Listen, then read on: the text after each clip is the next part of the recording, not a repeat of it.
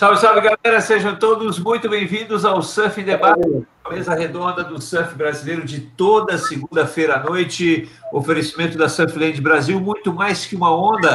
Conheça todos os detalhes desse novo projeto da Surfland Brasil no www.surflandbrasil.com.br e também 77 board shop, as melhores marcas de pranchas, simuladores, acessórios e roupas de borracha você encontra na 77 Board Shop e o Instagram para contactar a 77 Board Shop, falar lá com o dado e, e, e comprar o seu equipamento, arroba 77 Board Shop.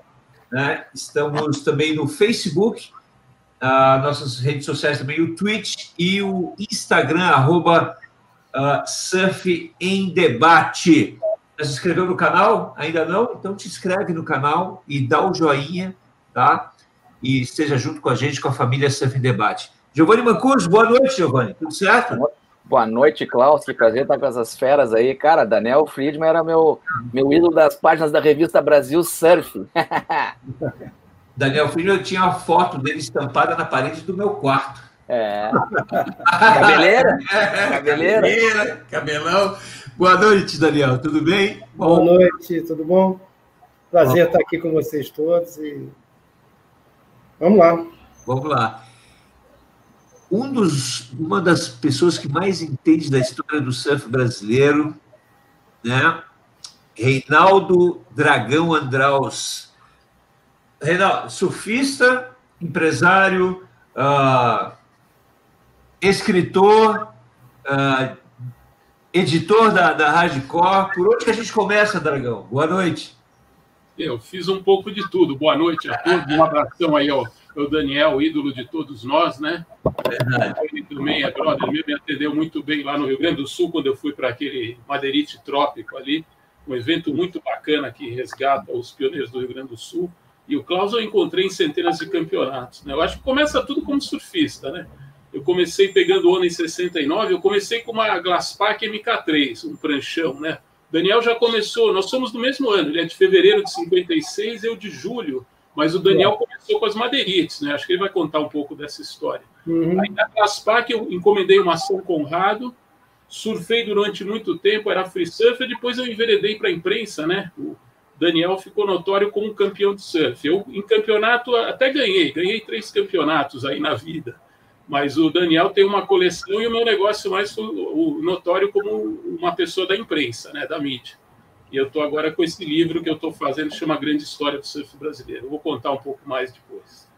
Tá certo. Dá para pensar que aquelas pranchas de madeirite, aquelas glass pack, 20, 30, 40 quilos no braço, era Conta um pouco para a gente, Daniel, uh, como é que foi esse início uh, do surf aí do Rio de Janeiro, né? Você foi um dos pioneiros do surf do Rio de Janeiro. Não. Conta um pouquinho dessa, dessa história.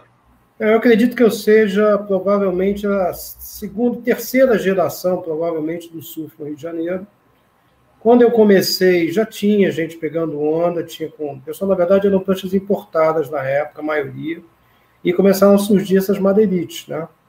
Eu era pequeno ainda, novo, eu surfava de planona, e aí, na verdade, eu naquela época ainda era Copacabana.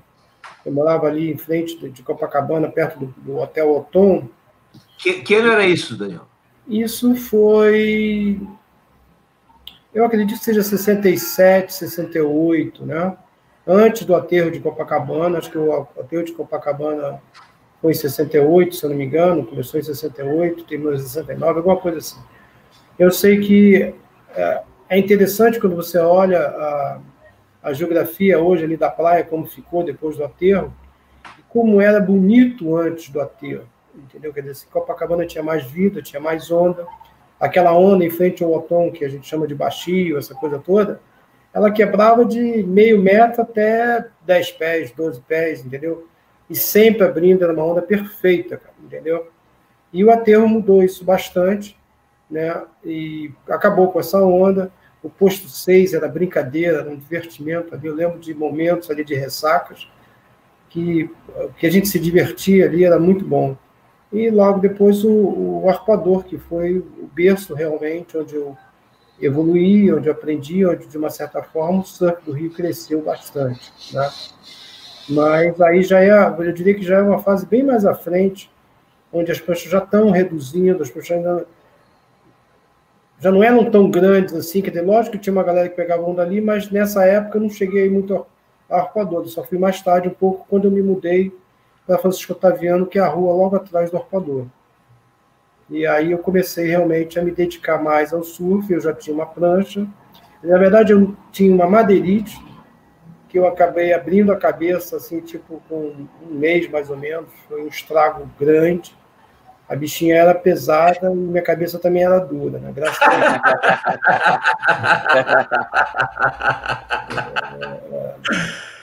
É, é porque eu saí andando do arpoador até o posto 6 para ser costurado os quatro dedos assim na cabeça, segurando para o que a gente tinha na cabeça não sair. É cheio. É, cheio na cabeça sair.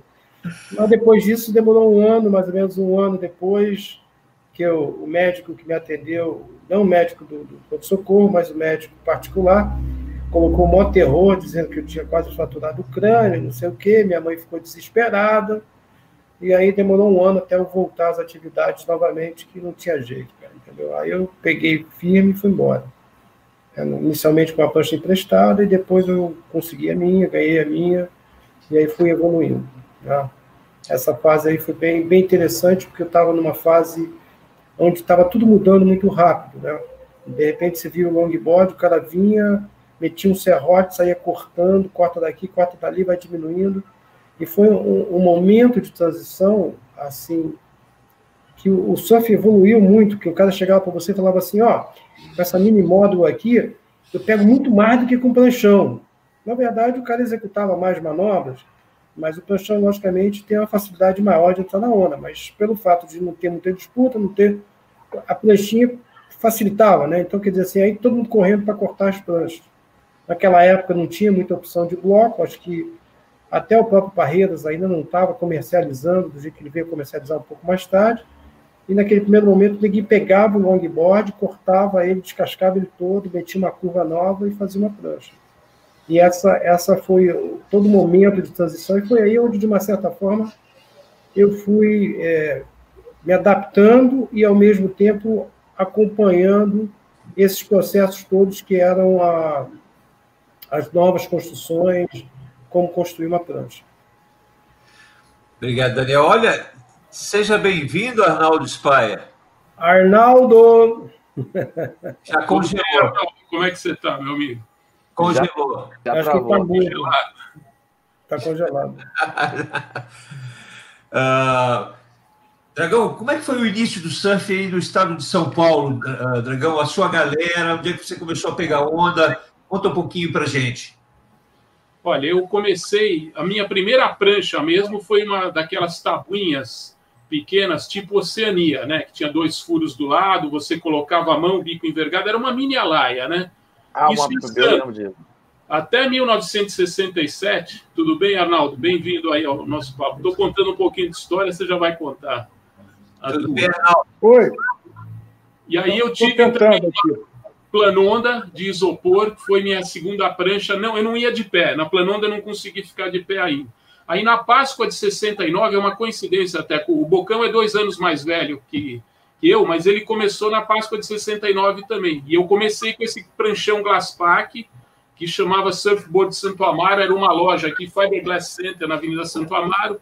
Meus pais me deram de presente. Eu comecei com essa prancha, fiquei da Páscoa de 79 até finados de 70 quando eu estrei a minha São Conrado, foi minha segunda prancha. São Conrado tinha o desenho do dragão. Na verdade, a minha mãe pegou ah. A enciclopédia. Eu vou contar essa história para vocês que é interessante. Tinha uma daquelas enciclopédias que tinha os brasões. Era um brasão da Escócia, que era um leãozinho, tipo o leão da, do logo da Peugeot ou da cultura inglesa. Um leãozinho estilizado. Ela pegou um pantógrafo, puxou para um papel vegetal grande, do tamanho que ele saiu na prancha. Eu tenho até uma foto, posso mandar para vocês. No meu site tem, né? Aí ela pintou com nanquim o, esse leão grande, o dragão, e nós levamos para o Coronel Parreira com uma seda. Eu fui encomendar a prancha em julho de 70, nós fomos lá na casa do Coronel, Eu fui com meu pai, eu tinha 12 anos, comecei a surfar com 12 anos no Guarujá. Aí em 67 eu já tinha apartamento no Guarujá. Aqueles primeiros campeonatos que teve ali no Clube da Orla, do lado da ilha, eu cheguei a ver os campeonatos, eu não tinha prancha ainda. Eu ficava olhando as pranchas e ficava maravilhado. Até que em 69 eu ganhei essa minha prancha Glasspack. E aí a São Conrado veio em 70. Aí eu fiquei mais um ano e pouco com essa prancha até ir para minha terceira prancha, que foi uma Labruja, do, do Shaper do Peru, que era uma prancha do Egas. O Egas Atanásio, surfista do Guarujá, grande surfista. Eu comprei essa prancha dele, que era muito boa. E aí foi sucedendo. Mas o meu surf começou em 69 com um pranchão. Depois eu voltei a disputar até campeonatos de pranchão na, hora que eu, na época que eu me envolvi, mas nos anos 70 o meu negócio era mais o free surf. E eu fui trabalhar na imprensa, primeiro na TV Bandeirantes, depois com a Fluir, depois com a Hardcore, isso já foi no meio dos anos 80. Posso contar essa história depois ou me alongar um pouco mais aqui. Mas o começo do surf foi fim de 69. Eu me coloco como um dos caçulas da primeira geração que formou no Guarujá. Tinha os caras mais velhos, tipo o Tiola, o próprio Lucas, o Carlinhos Mota, o Sidão da OP, todos esses caras um pouco mais velhos que eu, mas eu já fiquei, eu, o Zezinho, éramos os caçulas, o Zezinho da Lightning Bolt, da irmão do Chivas, irmão do Chivas. O irmão do Chivas. O irmão do Chivas, o, é o Zé Rego, o Zezinho, e o Fernando Rego, que era o Chivas. O Chivas, infelizmente, depois trabalhou na Oakley com o, o, o Alfio vários anos, né? Éramos todos amigos do Guarujá. O Sidão e o, e o Zé Roberto Rangel, da Town and Country, eles chegaram a fazer uma fábrica de prancha que se chamava Green Room. Talvez o Daniel Friedman ouviu falar. Green Room Surfboards. Eles faziam na garagem do Sidão, no Guarujá, essa. Então, tinha essas eles fizeram meia dúzia de prancha e viajaram. Eles fizeram aquela viagem que eles foram de Kombi ali, viajando pela América Central até chegar na Califórnia, desde o Peru. Tem muitas histórias aí. Arnaldo, conta um pouquinho a tua história também, que é bacana. Mas antes, vira o celular, Arnaldo. Vira o celular, bota na horizontal, Arnaldo. Oi? Bota o celular na horizontal. Bota o, bota o celular na horizontal. Vira ele. Tá, tá, tá... Ele congelou de novo, agora sim. Ah, sabe o que acontece? A tela está travada para não girar. Para não girar, exatamente. É, é, é. não girar, nem aí funciona. Alô? Deixa assim, deixa assim. Alô? Está Tá conseguindo nos, no, nos ouvindo? Estamos te ouvindo. Você está nos ouvindo? Estou. Está com delay, alguma coisa. É. Eu acho que a internet dele deve estar tá bem fraca. Aparentemente. É, Ó, já, tra... travou, já travou, de novo. Produção, tira o Arnaldo. Está meio ruim a internet aqui. Né? É. É, infelizmente. Arnaldinho, vamos. vamos tá ruim, né? Vamos deixar para a próxima. Estou usando o telefone aqui da menina. Travou. Travou. É, infelizmente. Coisas da, da, da, da tecnologia, né? Vamos, acontece. Acontece. Uh, Daniel, entra anos 70, né? e começam os primeiros campeonatos, Saquarema, Ubatuba, né? Esses é, isso antes do primeiro YBR 5000, que foi em 76. Né? O, foi 70... Não, o, IME, o que, que acontece? A gente teve um evento em 75. Eu não estava no Brasil, mas eu sei que ele aconteceu. Foi um evento onde eles aproveitaram a passagem dos estrangeiros aqui pelo Brasil, porque todo mundo ia para a África do Sul, tinha o Gunston, né? Uhum. E aí eles pararam, se não me engano, houve uma. O Rico convidou, juntou, juntou uma galera e fizeram um evento internacional que foi em 75. Tá? Em 75. E o Robson ganhou esse evento, né, Daniel? Eu não sei, eu, eu, na época eu estava morando no Japão, eu acompanhei de longe isso. Eu acho interessante, deixa eu só te interromper um pouco, para pegar os anos 70, o Daniel ganhou a categoria júnior do campeonato do PIA. O primeiro é, campeonato é, do PIA é. teve em 72, o Daniel ganhou a júnior, o Otávio Pacheco ganhou a, a Open, né? Isso. A, o, a, na verdade... Depois teve os eventos de Ubatuba, né, que começaram não, não, não, não. não também. Contrário. Foi o contrário, Dragão. O evento de Ubatuba foi em 72. Foi o primeiro evento que eu participei. que na verdade, como eu já falei uma vez, eu fui competir de brincadeira. Fui com os amigos conhecer o Batuba, ninguém falava muito bem de Batuba, e eu fui para o Batuba e me inscrevi no campeonato. E era praticamente uma festa, estava todo mundo de todos os locais é, lá junto, surfando. Eu acampei na Praia Grande, enfim, foi toda um, uma viagem muito legal com a galera. E aí eu me inscrevi, fui passando, fui passando. Na verdade, eu não tinha muita expectativa quando entrei no evento, né? E quando eu estou vendo, eu estou chegando às semifinais e finais. Eu estava passando pessoas que, para mim, é, eram pessoas que eu tinha, visualizava como surfando mais do que eu, enfim, com, com potencial maior. E eu fui chegando. Né? Acabei chegando em terceiro, o que para mim foi uma coisa que me deu um ânimo muito grande. Né?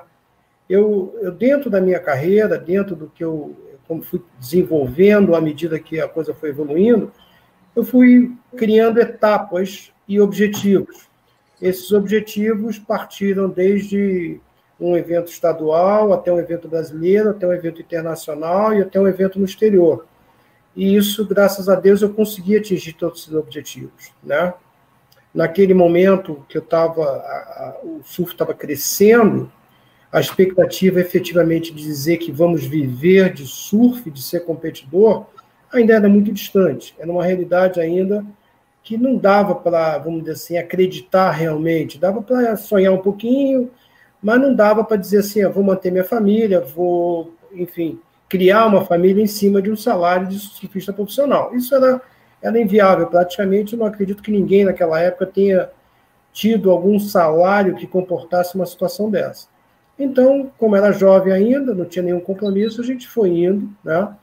Eu tive bons patrocínios que me permitiram viajar, que me permitiram conhecer vários locais, mas o objetivo principal na minha época era surfar no Brasil, representar as marcas no Brasil, entendeu?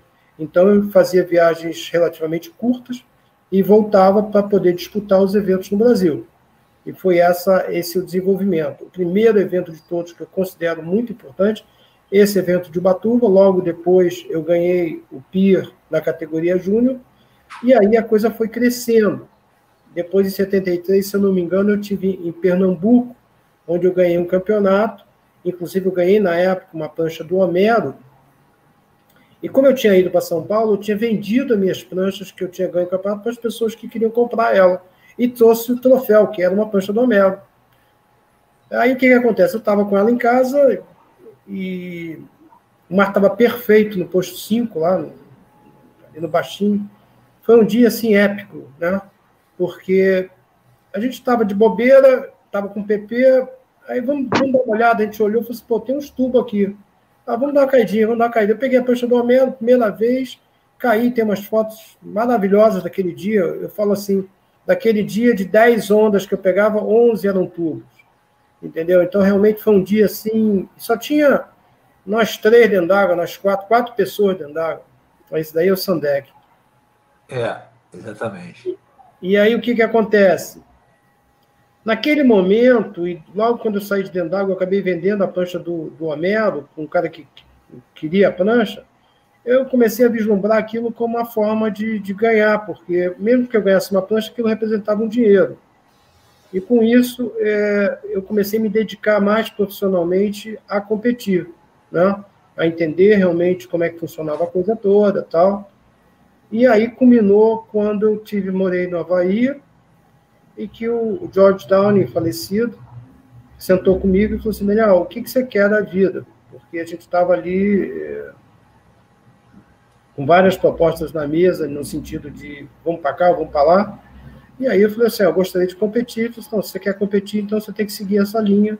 E foi a partir daí que realmente eu, eu confirmei a, a dedicação que eu tive às competições. Grande, grande. E, e, uh, Arnaldo, nos ouve agora, Arnaldo? Tudo certo? Eu estou ouvindo aqui. Pô, legal. Ah, agora, ah, agora sim. Arnaldo, eu estou aqui, essa... aqui no, no, quarto do quarto da, da, de passar ferro a conexão, conexão, da moça que trabalha aqui em casa. Ela é muito mais conectada que eu. Uh, Arnaldo, me diga uma coisa. Uh, Você pegou essa, essa época do Daniel, que ele ganhou o campeonato no Pier em 73, foi isso, Daniel? 73? Foi 72 para 73. O, o Ubatuba, ele terminou, em, ele foi, iniciou em 71 e terminou em 72. Eu fui na segunda versão, que foi em 72, julho de 72. O Pier, por sua vez, começou no final de 72 e a final do, do, do Otávio, se eu não me engano, foi já em janeiro que o mar acabou ficando muito pequeno. Alguma coisa assim, as datas exatas eu não tenho. E você se lembra disso, Arnaldo? Eu, eu por acaso eu estava nos dois, né? Por acaso eu estava nos dois. Esse acampamento aí que ele se refere, a gente estava lá, foi espetacular. Agora, vamos, vamos ouvir a história do Daniel, né, pô? o teu início no surf, Arnaldo, como é que você começou a surfar, com que mas, mas o programa não era sobre o EMEA 5000? Também, vamos chegar lá. Nós vamos chegar lá. Chega lá, Arnaldo. Se apresenta aí para a turma. Hein? Se apresenta como surfista para a turma, que é legal também, a tua história, né? Como você começou a pegar onda, Conta um pouquinho da tua história, depois você mudou para o Sul. Acho que é legal a gente conhecer isso também. Eu tentei ser surfista a vida inteira, né? Mas é muito difícil. É, é, enfim, eu, minha história é igual a de todo mundo, né? Minha história não é tão relevante, né? Que nem a do Daniel, pô, a história é maravilhosa, do campeão brasileiro, dos Hall da Fama do surf nacional, né? Eu sou um cara normal. Eu comecei a pegar aqui em Ipanema. Então. Mas eu me preparei para o IMEA 5000. Estudei o IMEA 5000 para. Vamos chegar ao IMEA 5076. Foi a primeira.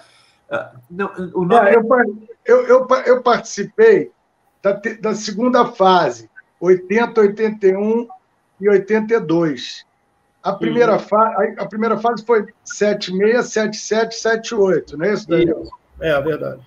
Essa Exatamente. primeira parte, eu não, eu não participei. Ou estava no Sul pegando onda, ou estava em Saquarema com Fedoca pegando onda. Mas essa parte é onde o Daniel é, sabe, participou intensamente e, e, e pode contar essa história de uma maneira muito mais fidedigna, né?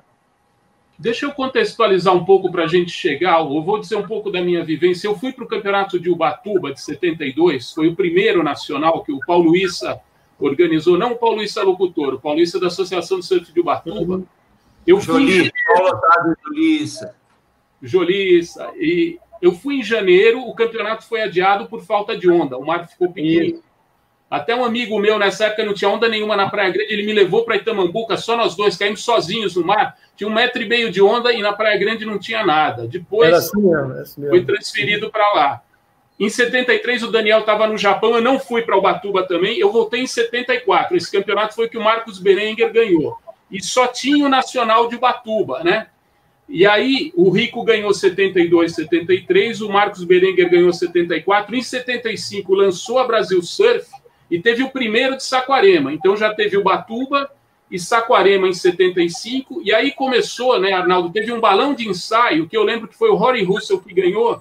O Rico estava lá na África do Sul, convidou o pessoal internacional, os havaianos que iam voltar para a Havaí, iam ter que parar no Brasil. Isso. Ele, foi feito um campeonato, acho que o Daniel talvez participou desse campeonato, não valeu, não tinha circuito. Não, não, não, não participei, não.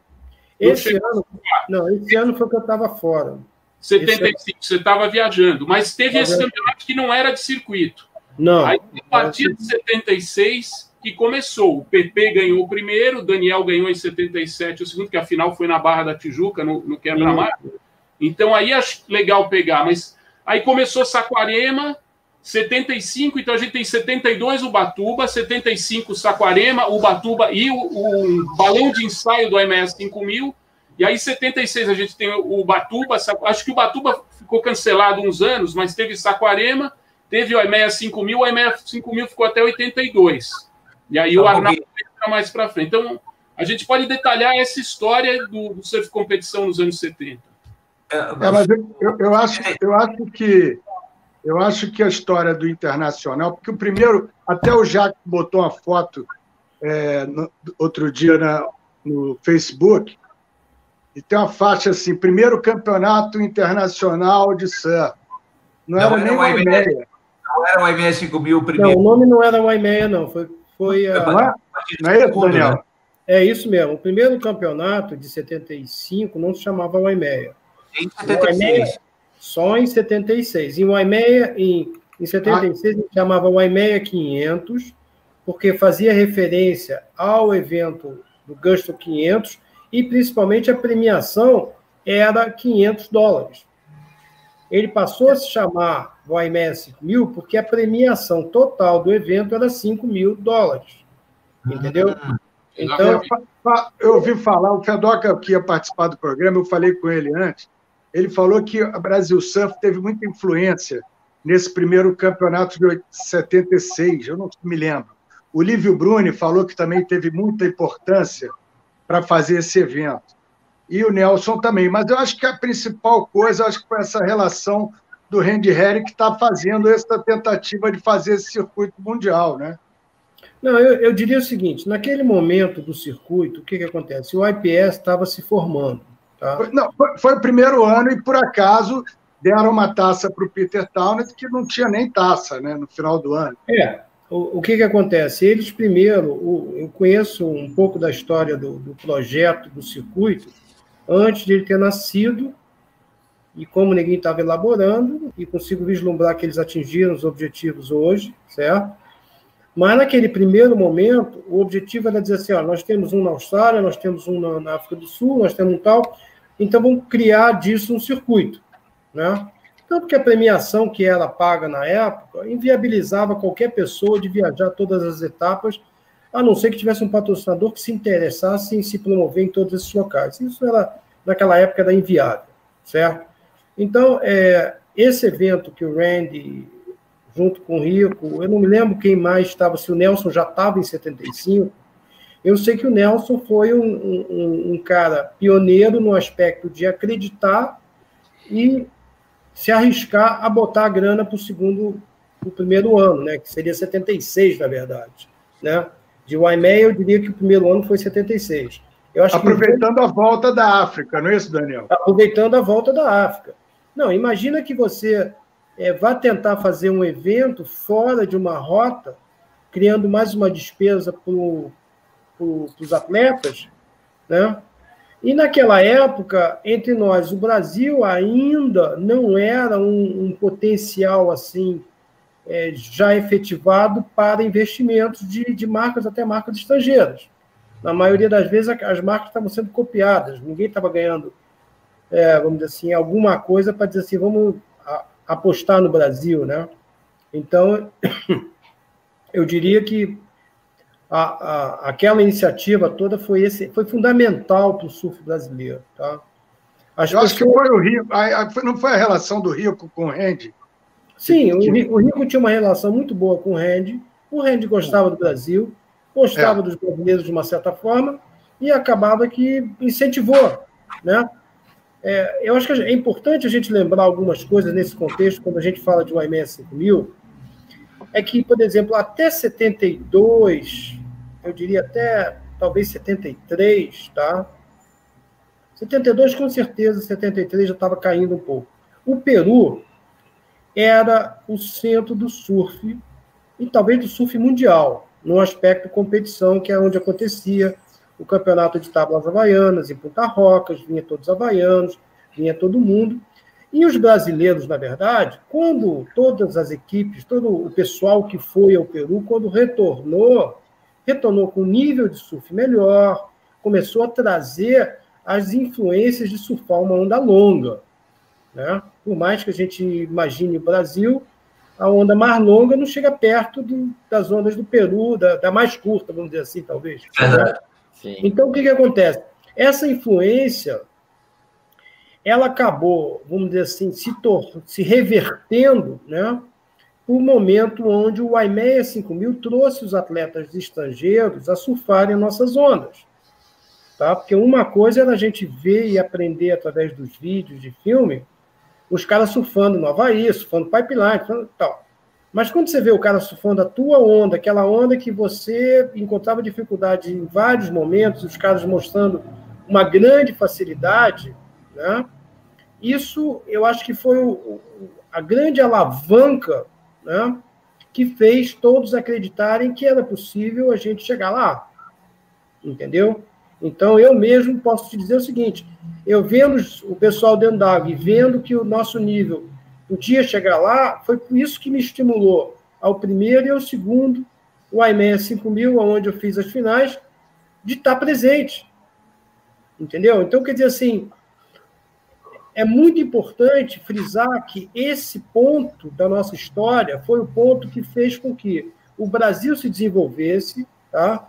se desenvolvesse mais do que o Peru, que por sua vez passou por questões políticas que acabaram prejudicando o desenvolvimento do esporte deles, mesmo com talvez as melhores ondas do mundo, o lugar mais constante. Eu me lembro que quando eu falei com o Down, ele Daniel, pode ir para o Peru, que o Peru é um dos lugares mais constantes. Tem onda grande no verão, tem onda grande no inverno, tem onda grande o tempo todo. Né? Eu me lembro isso, ele falando isso, porque ele até gostava muito do Peru. Então você pode pegar pico alto no inverno, pegar pico alto no verão, sem problema nenhum. No Havaí você tem o North Shore, beleza, no inverno. E no verão você só tem o South Shore, que tem um limite de tamanho de onda. Então, quer dizer assim, é, o Peru tinha, dentro desse cenário, uma importância muito grande. Né? E aí essa importância gradualmente foi vindo para o Brasil. Primeiro, que estava sediando uma etapa do circuito mundial. Né? E segundo, que os nossos atletas cada vez mais estavam disputando, disputando e despontando com resultados no cenário mundial. Né? Então, eu acho que teria feito muita diferença se isso não tivesse acontecido. Daniel, você chegou a disputar esses campeonatos no Peru de tablas havaianas, que foi, acho que o Penho primeiro, depois foi o Bocão, o Maraca teve lá também. Você eu chegou a disputar alguns? Eu disputei só um, que foi em 73, foi minha primeira viagem. Na verdade, foi uma viagem que eu ganhei pelo campeonato do, do PIA, né? E foi lá, na verdade, que eu comecei a shapear minhas pranchas. Eu, eu tinha levado uma prancha que eu tinha encomendado aqui, quando chegou lá eu não conseguia um desempenho bom, e foi aonde a gente pegou na varanda da, da casa que a gente tinha, compramos um bloco, cortamos, shapeando ao ar livre, e fiz a minha prancha que eu usei no campeonato, né? Ah, que shape teu, então. Shape teu que você usou em 73 lá, uma e... prancha que você, que bacana. Eu não sabia disso. E, como é que, e como é que ficou esse shape? Não, o shape ficou legal, entendeu? É, o que, que aconteceu foi o seguinte: aquela, aquela história, ninguém falou assim: ó, sexta-feira o mar vai subir. Falei, tá bom. Tinha passado uma semana de flat no Peru, falei, ah, que sexta-feira vai subir o caramba. Mas quando acordou, sexta-feira, sábado de manhã, eu só via aquele barulho de onda. Eu falei, caraca, Aí eu fui lá, comprei uma 8 e 2, que Punta Roca estava fechando, juntando com Conti, que estava uma coisa assim pesada. E aí acabou que nessas condições eu não consegui passar na bateria. E quem fez bonito, muito bonito, que é pena que a gente não tenha é, filmagens sobre isso, foi o Paulinho Aragão, que era um talento nosso, né?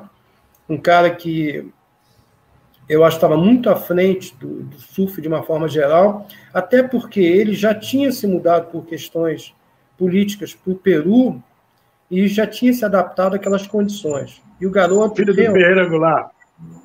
É. Filho do, o... filho do poeta Ferreira Goulart. Isso. O Cauli, o Cauli chegou a me contar na entrevista que eu fiz com o Cauli que ele estava no Peru, ele viu esse campeonato, disse que o Paulinho Aragão eventualmente ganhou um dos campeonatos no Peru mas estavam os havaianos, os peruanos, e tinha uma parte de julgamento já na época, disse que ele arrebentou lá. O Cauli presenciou isso e me contou dessa performance do Paulinho Aragão lá no Peru. Não, essa, essa performance, ele. Eu só não me lembro dos resultados quem foi, mas você pode dizer que ele ganhou dos peruanos. Porque, se eu não me engano, o primeiro lugar foi o. Eu não me lembro se foi o Jeff Hackman, tá? O segundo lugar foi o eu acho que foi o Jim Blears, né? Não lembro se foi o Jim Blears. O, o Lopes perdeu, o Larry Batman perdeu, e ele ficou em terceiro ou quinto lugar, eu não me lembro direito. Mas eu te digo de passagem, ele pode, mesmo que não tenham dado o, o, troféu para ele, não é questão de ele ter ganho, é questão de quão bonito ele fez pelos brasileiros, entendeu? E era um garoto super talentoso, né? a gente conviveu, quando eu estive no Peru, a gente conviveu um bom tempo juntos. Aqui no Brasil, a gente tinha um bom contato, porque a gente surfava ali no Pier junto também. E você podia ver a dedicação, da mesma forma que o Caulice dedicou os anos todos, o tempo que ele teve conosco participando, ele se dedicava, era um cara muito dedicado e muito técnico também. Não. Né? Uma coisa interessante de contextualizar é o seguinte: a gente. Olha, começa... Olha Aragão é uma espécie de picuruta para mim, assim. É, é. É, é isso mesmo. Acho que pode se colocar dessa forma. É... Surfava em pé, né? Surfava, não, a, a, linha dele era muito, muito bonita. O que, que acontece? Ele pegou aquele estilo quebrado que a gente tinha aqui do Rio de Janeiro, levou para o Peru, desenhou ele naquelas ondas longas. E, cara, era bonito ver o cara surfando, entendeu? Então, quer dizer assim, o surf, assim, quando a gente compara é, as situações, e quando eu. Até a gente fala de Paulinho Tendas, né? E quando a gente começa a analisar a evolução do esporte, as características, eu fui um cara que logo no começo eu, eu fui a São Vicente, depois eu tinha amigos no Guarujá, pelo menos uma vez por mês, ou de dois em dois meses, eu estava no Guarujá ali com a galera surfando. Você consegue entender algumas coisas, e quando você está focado em treinamento, em evolução de manobras, você tem que entender que certas condições favorecem para uma coisa e certas condições favorecem para outra. O Rio de Janeiro realmente tem uma onda mais power, tal, tudo bem, tá? Só que para você desenvolver manobras, você precisa de, um, de uma situação diferenciada, onde você tenha tempo, você possa ter, repetir mais vezes, e de uma certa forma as ondas no litoral é, de São Paulo eram abriam ondas, muito mais. Abriam muito mais e te permitiam mais manobras. Tá? E o Paulinho Tena foi uma das primeiras pessoas que me chamou muita atenção, né? porque o traçado dele, a linha dele toda, era uma linha mais longa, mas ele conseguia juntar esse longo com dar um, surfar uma onda power também. Então ele estava mostrando tá, o quanto é importante você ter realmente esse entendimento das duas condições para ter uma evolução geral. Cara. Então, esse até era um dos motivos de eu viajar muitas vezes para São Paulo e surfar as zonas de São Paulo, para mim poder surfar, porque a, a, realidade, eu consegui ganhar um campeonato em Ubatuba, que na verdade foi 73, eu era júnior, e por acaso foi Tamambuca, né? Eu, se não me engano, foi no mesmo ano do, do Marquinhos, não sei se foi 74, eu sei que foi num ano que foi levado, a primeira vez levado para Itamambuca, existia um filme desse que estava com um dos mudos. Eu surfei com aquela prancha que eu trouxe do Havaí, uma pinteio, a gente tinha ido de carro com o missário. E foi por quê? Porque a onda estava mais buraca e eu estava muito bem adaptado a esse conjunto de coisas, né? que era a onda mais longa. Então, quer dizer assim, quando a gente é, avalia a evolução do esporte no Brasil e dos diferentes atletas das diferentes regiões, não se mudam, existe uma característica que contribui para que isso aconteça. O Rio de Janeiro tem características excelentes, mas nem tanto para uma evolução até onde a gente precisa do surf. Era exatamente isso que eu ia contextualizar, Daniel. Interessante é o seguinte: se você pegar o, lá no Arpoador, no Rio de Janeiro, óbvio, teve aquela leva de Santos anterior, mas vamos pensar: o surf no, no Arpoador, depois veio o Pier, muito mais radical, e o pessoal do Rio começou a pegar tubo, ondas mais fortes que São Paulo, que eram muito boas, longas e abriam. E Saquarema, porque vocês começaram a viajar para Saquarema, nós começamos a viajar para Maresias, o litoral norte. E depois o que eu ia falar, voltando ao Peru, é que a gente começou a ir para o sul. Foi o pessoal, lembro que eu encontrei o Tito Rosenberg lá em Bituba, a primeira vez que eu fui, era janeiro de 74. Aquelas zonas de Santa Catarina espetaculares. Em Bituba eu peguei três metros ali no verão, lindo. Mas aí a gente foi para o sul, tanto paulistas como cariocas. Paulo Tendas também foi para lá. E quando a gente foi para o Peru, a partir de 72, o, o Maraca acho que foi antes, até 69, o Penho, né? Mas a uhum. gente no início dos anos 70 para o Peru. Eu acabei indo para o Peru em 75 uma única vez, depois voltei mais tarde, de longboard, até surfando de pranchão. E aí eu fui para o Havaí em 76. Então foi uma escola. E quando chegou no Havaí, os surfistas do Rio de Janeiro estavam muito mais acostumados com tubo que o pessoal de São Paulo. A gente tinha uma linha mais suave de surf em São Paulo, ótimos surfistas. O Paulo Tendas era o melhor deles. Eu acho que você pegar uma linhagem Roberto Teixeira, o Egas Atanásio, que eu já citei, o Paulinho Tenda, que era mais jovem, mais jovem que todos nós, são os grandes surfistas do início ali em São Paulo e outros. mas o pessoal do Rio estava mais acostumado com o Havaí. Quando a gente começou a ir para o Havaí, eu fui a partir de 76, o nível, a, o gap de, de nível de para a gente surfar igual aos surfistas internacionais era muito grande. Conta um pouco sobre isso, Daniel. É, eu diria o seguinte, eu, eu tenho, por incrível que pareça, eu tenho, se a gente contar, eu tenho só três temporadas de Havaí, três temporadas curtas de Havaí, né? É, uma temporada longa, que foi quando eu morei, e foi intercalada por uma. Eu, eu me mudei para o Japão, depois eu voltei para o Havaí. Eu fiquei seis meses, na verdade, em cada um dos locais. Só que no Havaí eu fiquei separadamente. Então, o que, que acontece? Desculpa te interromper, Daniel, mas qual foi o motivo que você foi para morar no Japão? Eu fui aprender uma profissão, fui trabalhar, eu ganhei dinheiro no Japão trabalhando e, e aprendendo uma profissão ao mesmo tempo. Mais tarde eu voltei ao Japão, só que aí eu já fui é, shapear, já fui competir, aí já é história ligada de, diretamente ao surf. Né? Na verdade, a história do Japão é o seguinte: é, meu pai falou assim, ó, tu quer surfar, vai ter que trabalhar. Então tá bom. Aí a gente negociou a ida para o Havaí para mim trabalhar seis meses no Japão, entendeu? Aí eu trabalhei seis meses no Japão e tive seis meses no Havaí. Né? Foi um business. Que idade tu tinha, Daniel? Eu tinha 17 anos. Tá bem. Entendeu? Eu, na verdade, fiz 18, se não me engano, lá no Japão, entendeu? Ou no Havaí, eu não me lembro agora. Eu sei que é, na verdade, aquilo foi uma experiência. Uma, imagina o seguinte: um garoto de 17 anos, com, com vontade de pegar onda todo dia, tá no escritório no, em Tóquio, trabalhar de paletó e gravata e colete, sete horas da manhã até as cinco da tarde é dose, entendeu? Pagou bem, pagou bem. bem né? Mas quando você para para analisar tudo, final de semana eu sumia, né? Eu ia para praia, os, os gringos, os japoneses não entendiam nada. Mas eu ia para praia, criei uns amigos, uma amizade muito boa lá no Japão. E que mais tarde, depois, quando eu voltei para surfar, fiquei com eles uma boa parte do tempo, na casa deles. Acho que eu amadureci bastante nesse, nesse contexto todo. Eu pude pegar o dinheiro que eu ganhei no Japão e gastar, assim, não digo torrar, porque eu nunca torrei dinheiro assim, mas aproveitar bem a vida naquela época no Hawaii, entendeu? E isso foi, isso valeu, né? Valeu por experiência. Se, ele me propusesse de, propusesse isso de novo, com certeza eu aceitaria. Uma experiência Sim. única, né? E, enfim. E aí depois eu voltei para o Brasil, comecei a montar meu negócio, essa coisa toda. Eu acho que eu sempre, por mais que eu tenha acreditado no surf, eu sempre acreditei que ele estaria evoluindo, eu já tive oportunidades onde chegar para, ah, não, o surf está em decadência, essa coisa toda. Eu sempre acreditei no que eu estou fazendo e sempre acreditei no surf. Eu fico muito feliz, assim, mas as, as pessoas podem ter certeza que é muito feliz.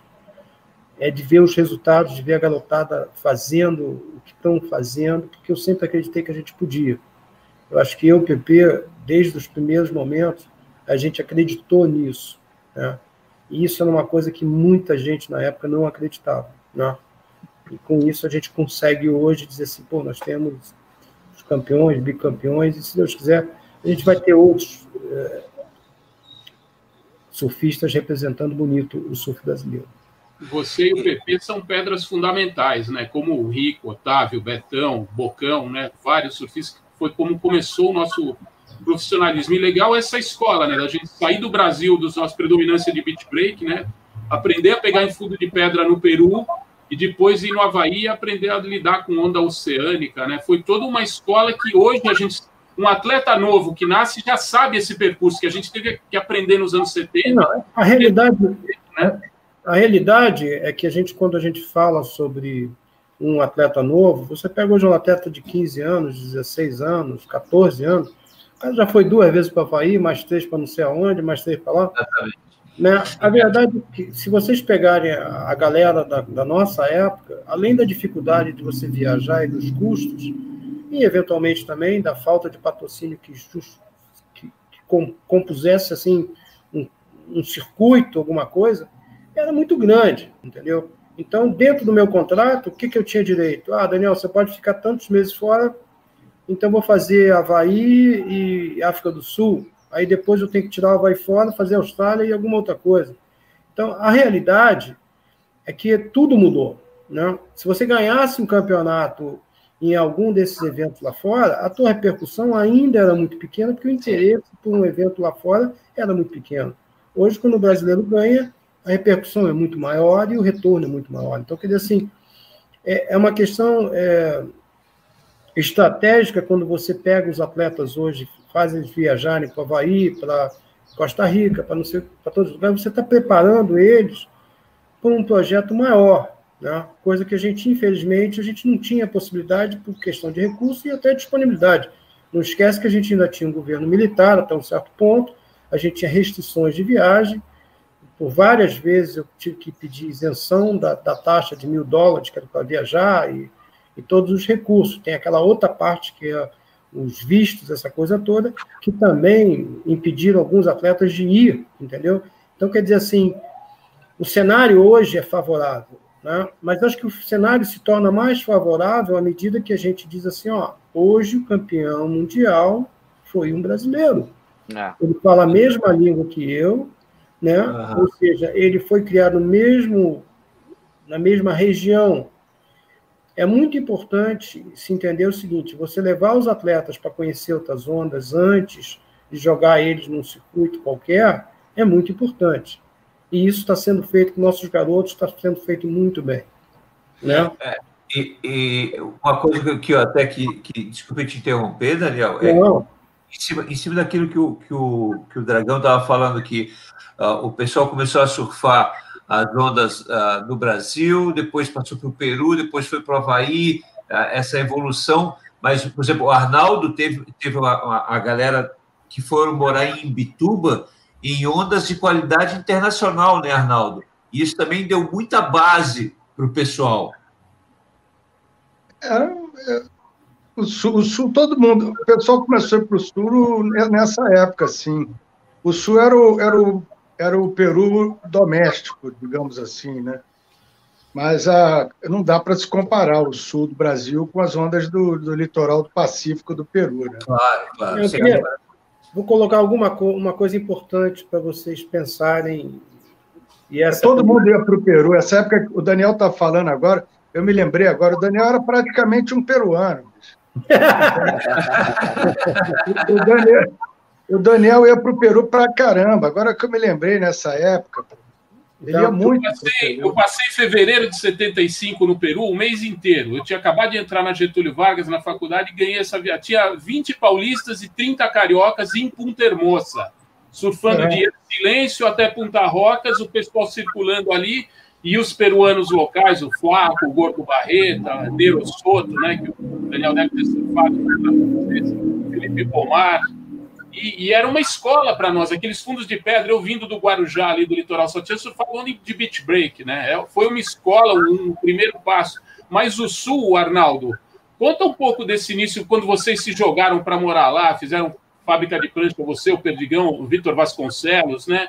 Eu acho que as ondas de Imbituba e as ondas de Saquarema, e vamos pegar maresias aqui em São Paulo, que a gente estava começando a explorar, e depois, Fernando de Noronha, só uma curiosidade: o Rico levou o Randy Herrick em 74 para Fernando de Noronha. Então, foi, foi fazendo uma amizade. Ele conheceu o Randy Herrick em 72 no Havaí, quando o Rico teve a primeira vez. E aí, isso tudo nos trouxe. Nós vamos depois esmiuçar mais o Roymeyer 5000, que parece que era o tema central aqui. Mas essa escola nossa de ter um, os cariocas terem um lugar como Saquarema, nós paulistas temos uma onda como a de Maresias que hoje é a onda que leva o Gabriel Medina a ter toda essa capacidade, né? E os fundos de pedra do Nordeste, onde o Ítalo está acostumado. Você vê que o Ítalo não tem medo de andar no coral lá em Tiahuco, em qualquer lugar, em Jeffreys Bay. O cara é destemido, porque está acostumado com esse tipo de onda. Para mim, de São Paulo, que só surfava beat break, e para o Peru, para o Havaí, era muito estranho. Eu tive que acostumar. E foi o que a gente conseguiu. Então, essa escalada toda, aqui no Brasil, que a gente tinha o Sul, que o Arnaldo fala um pouquinho agora, depois do Peru, depois Havaí, foi importantíssima. E hoje a gente sabe orientar um garoto novo o caminho das pedras e da excelência para ser campeão. E está vindo aí o Matheus Erdi, o Chumbinho, o João Chumbinho, criado em Saquarema, são potenciais para manter essa Brazilian Storm acesa aí, né? E outros. É, o, o, Sul, é, o Sul era, era, não era só para pegar onda, né? O sul era um negócio de um, de um estilo de vida diferente também, né? Porque você vai para o Peru, tinha muita gente que não queria ir para o Peru porque achava que era favela, né? E realmente era, as condições lá em Ponta Hermosa eram bem é. insalubres, né? É, não tinha nada, né, Daniel? Não, não tinha nada. Eu acho que o, o que é importante, se a gente está falando Nego ia de trem da morte para o Peru. então, o que, que acontece? Eu acho que se a gente está falando sobre preparar um atleta para ser campeão, existe um tempero de coisas importantes. Tá? Esse tempero envolve, logicamente, essas viagens, envolve uma área de disputa, uma área de crowd, ele se habituar a uma disputa, entendeu? Então, por é. exemplo, a ida o sul, do. Sul, o sul não tinha, não tinha surfista bom no sul. Entendeu? É, o sul então... era uma viagem mais, era uma trip mais psicodélica, entendeu? Isso. Vamos então... pegar onda, cogumelo, vaca, é, gramado, entendeu? Era uma, era uma, não era uma onda de, de competitividade. O cara ia para o Peru e via altos surfistas, havaianos, como o Daniel falou, americanos, frequentavam lá aquele, o, Punta Hermosa, e, pô, ele era uma puta intercâmbio, né? O Sul, a graça do Sul é que não tinha ninguém pegando onda. É, né? Você quer ver um exemplo clássico disso? Em 77, eu acho, 76, o PP ganhou em 76, o Pai Março 37. 77, né? Foi para a final, né? Masters, o PP em 76, né? Ele fez a final. A final de seis pistas, ele estava na final, o PP. Depois, do, depois dele ter ganho o campeonato do arpoador, né? Isso. Em 76, tá, eu estava com ele lá, na, antes da final eu saí do Havaí e a gente veio para Costa Rica, né? Aí nós fomos para Boca Barranca. Na verdade, a gente ficou numa pousada que não tinha nada, mas ali é em frente de Boca Barranca. E ali tinha um gringo que surfava todo dia de manhã, estava lá, se considerava o local do, do point, né? E eu olhei aquele cara surfando aquela onda maravilhosa de Boca Barranca, fazia nada. Ele simplesmente cruzava a onda e ia de uma ponta a outra. Né? Então, o, o que o Arnaldo, na verdade, está colocando do Sul, que pelas, até com ondas talvez até melhores que Rio, melhores que São Paulo no conjunto, eles foram mais lá para aproveitar a vida e a vida da forma que era, entendeu? Então, o, fa, o, o fato de não ter uma disputa, né, não ter alguém é, brigando com ele para aquela onda, acaba fazendo ele acomodar e curtir apenas o, descer a onda, entendeu? Para você ter ideia, eu fiquei lá, uh, acho que uma semana, cinco dias, sei lá. No primeiro dia, eu, boca barranca de frontside, pá, pá, pá, dei batia. Eu falei, porra, maneiro. Aí no segundo dia, vamos aperfeiçoar. É, terceiro dia, está enchendo o saco. Trocava, te juro, eu tô falando sério, troquei de pé, fiquei surfando de backside, para ver se se animava mais. Porque a gente estava sozinho na água. A gente podia ficar a manhã toda antes do vento entrar e ninguém dentro d'água. Eu brinco porque... Sonho. É, não, sonho. Quando você para para pensar, a realidade é que isso é, é do cacete. Mas quando você fala de competição, você está falando de uma proposta diferente. Claro. Uma proposta onde envolve né, o ah, desejo ah. de ser melhor do que aquilo que você está vendo, que aquela pessoa que você está vendo. Então você é. estimula isso. E o garoto tem que ter um. Para a gente ter um atleta como a gente tem, a gente precisa disso. Né? Quando eu, a gente conversa sobre os campeões mundiais, os campeões mundiais às vezes vieram de condições, às vezes, ridículas. Né? Kelly Slater, o Rick Rasmussen, tudo vem ali da Flórida de uma condição ruim. Né? Uma boa parte até uma certa época. Mas aí o que, que acontece? Eles pegam aquela habilidade que eles têm de surfar uma onda ruim e começam a implantar isso numa condição boa. E quando esse, essa fusão acontece, cada vez o cara cresce mais. Tá? Então, eu acho que, por exemplo, a gente tem essas condições e a gente tem hoje a oportunidade de levar atletas para condições boas e eles adaptarem esse surf. O surf sem cria criatividade não existe. Então, vamos dar um exemplo. Nos primeiros momentos que a gente trouxe alguns estrangeiros para o Brasil, eles esbarraram com uma situação onde a onda é muito diferente, a onda é curta, a onda não dá muito tempo, a onda não dá muita oportunidade. E nós estamos acostumados com isso. Então, o que, que acontece? naturalmente o cara tem uma perda no desenvolvimento dele. Né?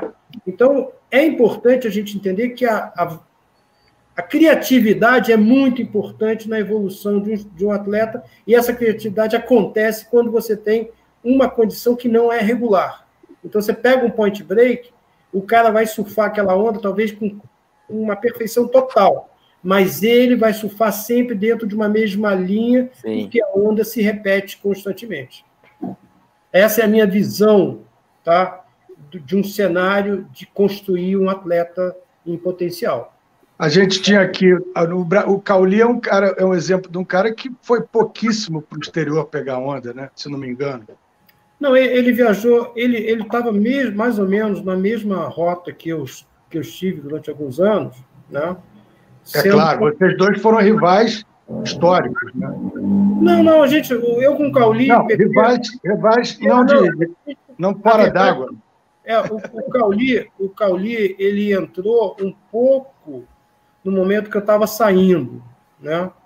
Eu tenho um momento que eu competi durante muito tempo e tenho um momento onde competi jamais, eu diria, meio que quase que por obrigação, né? Porque eu já tinha meu negócio, já tinha minha responsabilidade, não dava para ficar dentro da água todo dia e o Cauli se dedicou muito, né? O Cauli, assim, a nível de Rio de Janeiro, é um dos garotos, uma das pessoas da nossa época que realmente ele atingiu as metas, se dedicou muito, ele se encontrou muito com o surf australiano, né? Seguiu a linha do surf australiano. Eu, por minha vez, eu segui mais a linha do surf havaiano, tá certo? E aí você vê a diferença na característica de surf, na forma de surfar, né? Então, é, essa dedicação... Daniel, o, só uma parte aqui. Se ah. você pegar nós surfistas, eu sou de São Paulo, da capital, surfistas do Guarujá, tinha o pessoal local do Guarujá, mas a turma do Guarujá era mais ligada ao estilo havaiano. E o pessoal de Santos tinha uma linha mais australiana, mais radical. Eu, eu fico imaginando se, se o Cauli e o Picuruta tivessem a retaguarda e, e todo poder surfar aquelas ondas internacionais naquela época áurea deles, o Cauli e o Picuruta iam ser top 5 ou, ou poderiam até ir mais longe, com certeza. É que a gente não teve a estrutura e nem tinha patrocínio para isso na não, época. A gente não teve a estrutura e não teve nem patrocínio. Quando você fala sobre isso, é, teve uma, uma pessoa que a gente sempre chegava nas finais em Ubatuba, que era o Cisco, né? Cisco Arana. Cisco Arana. Cisco, o Cisco, na época, sempre me impressionava, porque ele, ele quebrava os movimentos, ele fazia uma série de manobras que, às vezes, nem sempre eram tão bem interpretadas, mas que é, você vai ver no, nas evoluções de outros atletas, elas começaram a ser lapidadas e se tornar uma manobra definida, né? Então, quer dizer assim, realmente, a nossa época foi uma época onde, assim, houve evoluções. O próprio Paulo Tembas, ele no primeiro momento ele tinha um estilo que eu adorava muito, né? Aí ele foi para o Havaí, quando ele voltou, ele voltou com um estilo que eu falei, pô, eu gostava muito mais do, do outro estilo dele, que era um estilo mais ligado ao estilo havaiano, e depois quando ele veio aquele, aquela perna mais aberta, aquela coisa toda. Se você analisar o Picuruta, o Picuruta também tem essa fase. O Picuruta tem uma fase onde ele surfa com a perna mais fechada, e depois ele começa a abrir as pernas, acompanhando a tendência da maioria dos atletas internacionais. Né? Então, quer dizer assim, eles com certeza, tá? É, Paulo Tendas, Picuruta, é, entendeu? Tinha um potencial que, que talvez não tenha chegado ao seu máximo em função da disponibilidade que eles tinham de tempo, de grana para poder viajar e de investir. Né? É impressionante quando você olha no passado as manobras que o Cauli fazia, né? num momento onde, enfim, ninguém chegava àquele limite. Né? Parecia que ele não ia voltar, e ele voltava. Então, quer dizer assim, é, é muito importante que a gente vê, veja que dentro desse horizonte que a gente tem de atletas, a gente teve caras muito além do momento que estava acontecendo. É... Agora, deixa eu, falar, deixa eu falar uma coisa perguntar para o Daniel e para o Dragão também. É, eu estava vendo, porque eu fui juiz do AIME a partir de 1980, né? E, e, essa época foi uma época que eu, eu andei vendo ali, foi muita, muita teve muita mudança, né? Estava tudo se, se, se, delineando, né? Na verdade, para uma nova época, né? E, e, e, eu achava interessante uma coisa que tinha na época que hoje não tem mais, que tinham várias maneiras diferentes de surfar naquela época. Hoje em dia está todo mundo surfando mais ou menos com a mesma linha, fazendo as mesmas coisas. Vocês acham isso também? Não, eu diria, eu diria o seguinte: é... o que, que acontece? Você tem que. Quando você olha um adversário, quando você vê o nível dele, era, você era, vê a habilidade era, eu, dele. só um segundo. Eu estou falando de, de, de onde estava se ainda definindo um jeito de surfar, porque era, era uma mudança de uma, uma quilha para duas quilhas. É, tinha gente, o, o Joey Buran ganhou o campeonato com uma quilha. O, o, o Shane Hora, todos os campeonatos que ele ganhou aqui foi com uma quilha, ou, ou pelo menos dois ou três primeiros. Né? Tem uma e tinha coisa... gente já surfando de, de Twin Fin. O Mark Richard começou a ser campeão mundial em 79 de Twin Fin, né? Então era uma linha completamente diferente. Você via pessoas fazendo coisas completamente diferentes. O Rico fazendo um surf completamente diferente do Valério, que fazia um surf completamente diferente do Buzzy Kerbox, que fazia um surf completamente diferente do Dane Aloha, que eu achava que era uma coisa bem mais diversificada na época. Estava naturalmente estava se definindo um, um, um, estilo, eu acho, né, de competição e tudo. Né? Tem um ponto de inflexão aí, acho que o Daniel pode depois talvez analisar melhor. Eu olho assim, que eu, eu tinha o vício muito de observar, eu estava no Guarujá, tinha um apartamento no nono andar, bem em frente à ilha de Pitangueiras. Tem até hoje, dos meus pais, né, onde eu comecei a surfar. E eu lembro que ou eu estava no mar, eu entrava, tipo, clareava o dia até tomar café da manhã, eu saía tomar café da manhã, voltava e ficava o verão inteiro assim. Depois surfava até anoitecer, saía de noite. Só saía para comer do mar e quando eu não estava comendo, eu estava no apartamento olhando. Eu bati o olho em qualquer surfista do Guarujá, sem binóculo, sem nada, usava binóculo também, eu já sabia quem era. Então tinha uma assinatura de estilo de cada um. Você via aqueles filmes do início dos anos 70, Daniel, da, da época das monoquilhas, você batia o olho e você sabia se era o Barry Canal se era o Lopez, se era o Wayne Rabbit, se era o Mark Warren ou o Bruce Raymond, todos eles tinham uma assinatura de estilo. Eu acho que isso mudou depois da triquilha com o Tom Curren em 83, 80, porque o, o Carroll foi campeão 83 e 84. Aí veio o Tom Curren 85, 86 e depois 90. O Tom Curren que trouxe meio uma pasteurização de estilo que o Kelly Slater levou, aí todo mundo imitava. Então eu acho que a triquilha, o modo de surfar de triquilha, que meio que levou. Você vê o próprio Fábio Gouveia, ele, eu fui entrevistar ele na Paraíba em 88, quando ele voltou de Porto Rico. E ele contou para mim, está na entrevista que eu fiz para Fluir na época, eu trabalhava na Fluir, antes de eu ir para Hardcore. E o, ele falou que ele olhava 10 mil vezes todos os filmes do Curren e emulava o estilo. E tinha muito, só que ele botou o tempero dele e aquela linha da onda de Bahia Formosa, que agora trouxe um campeão do mundo. A linha de surf que o Fabinho tem, que é tão decantada, ela vem das ondas de Bahia Formosa. São uma das melhores ondas do Brasil, pequena, chega até dois metros ali. Mas então tem isso. Eu acho que o Curren trouxe uma coisa que é o que o Arnaldo está falando que, que você acha, Daniel? Foi isso? As triquilhas meio que igualaram o estilo de surf? Não? Porque antes tinha essa diferença. Você batia o olho naqueles filmes do Havaí. Eu lembro que chegava um filme novo que o Rico trazia, ou Tiola trazia no, no, de São Paulo, nos anos 70. Cada um que eu olhava na hora eu reconhecia e sabia quem era pela postura na prancha, né? O teu estilo mesmo, do Rico, do Bocão, tinha diferencial. Só, só, só, antes do Daniel responder, só um pouquinho. A gente já estourou o tempo. Então, Daniel, Uh, responde essa e, infelizmente, a gente vai ter que terminar o, o, o programa. Mas, Daniel, responde... O Arméia 5 mil vai ficar para o próximo. A pergunta o vai, vai ficar para o próximo. Passou assim, ó. Passou assim. É, então, vamos lá. É, na verdade, quando você começa a surfar com o mesmo equipamento, com o mesmo estilo de equipamento, e as coisas estão muito parecidas, você acaba traçando linhas similares. Né? E o que, que acontece? Hoje, muito do que está sendo julgado está sendo julgado fora da onda, que são os aéreos, essa coisa toda. Tá? Os estilos continuam diferentes, continuam, mas não com uma diferença tão grande quanto eram, porque as pessoas estão basicamente com o mesmo equipamento. A única pessoa que eu vejo alternar o equipamento é o nosso amigo campeão, Kelly Slater, que volta e meia, pega uma outra prancha traça uma nova linha.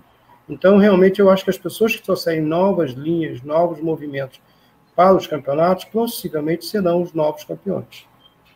Tá certo. Pessoal, eu, a gente podia ficar conversando aqui três horas que ia passar assim. Eu, eu quero fazer já um pré-convite agora uh, ah, para a gente fazer um, um novo programa, para a gente seguir com esse papo. Tá? Boa, boa. No início boa. 80, tá? Porque uh, é como a produção está colocando aqui ó, para mim. Esse é o episódio número um. Vamos é. tá certo. Tá bom? Eu Não, pode contar, estamos aí. Isso aí eu acho que é legal a gente relembrar todos esses momentos, dividir a ideia com vocês, que assim, eu, dentro desse, desses anos todos, muita coisa fica comigo, e hoje, tendo a oportunidade de passar para frente, eu espero que isso contribua né, para a nossa evolução do nosso esporte. É, a gente, o IMEA 5000 foi até 1982. A gente parou aqui meio nos anos 70, dando só uns flashes, né? Acho uhum continuar, tem muita história, e depois do, do EMEA 5000, os anos 80 foram maravilhosos, né? O, o volume 1 do, da minha série de livros, eu parei também meio na virada, dos anos 70 para o 80, né? Então, eu vou contando, vão ser cinco volumes, eu, eu fiz 132 páginas, o total da minha obra vão ser 660 páginas. Eu tenho muita história para contar ainda. Muita história. Arnaldinho, obrigado, querido. Ah, no próximo é o IBS 5000, prometo. Daniel, Dragão, muito obrigado. Valeu. Giovanni. Valeu. Valeu, pessoal. Tchau, tchau a todos. Pessoal de casa, obrigado por terem acompanhado. Inscrevam-se no canal e fiquem ligados no próximo programa, que também vai ser show. Aquele abraço. Valeu. Até mais.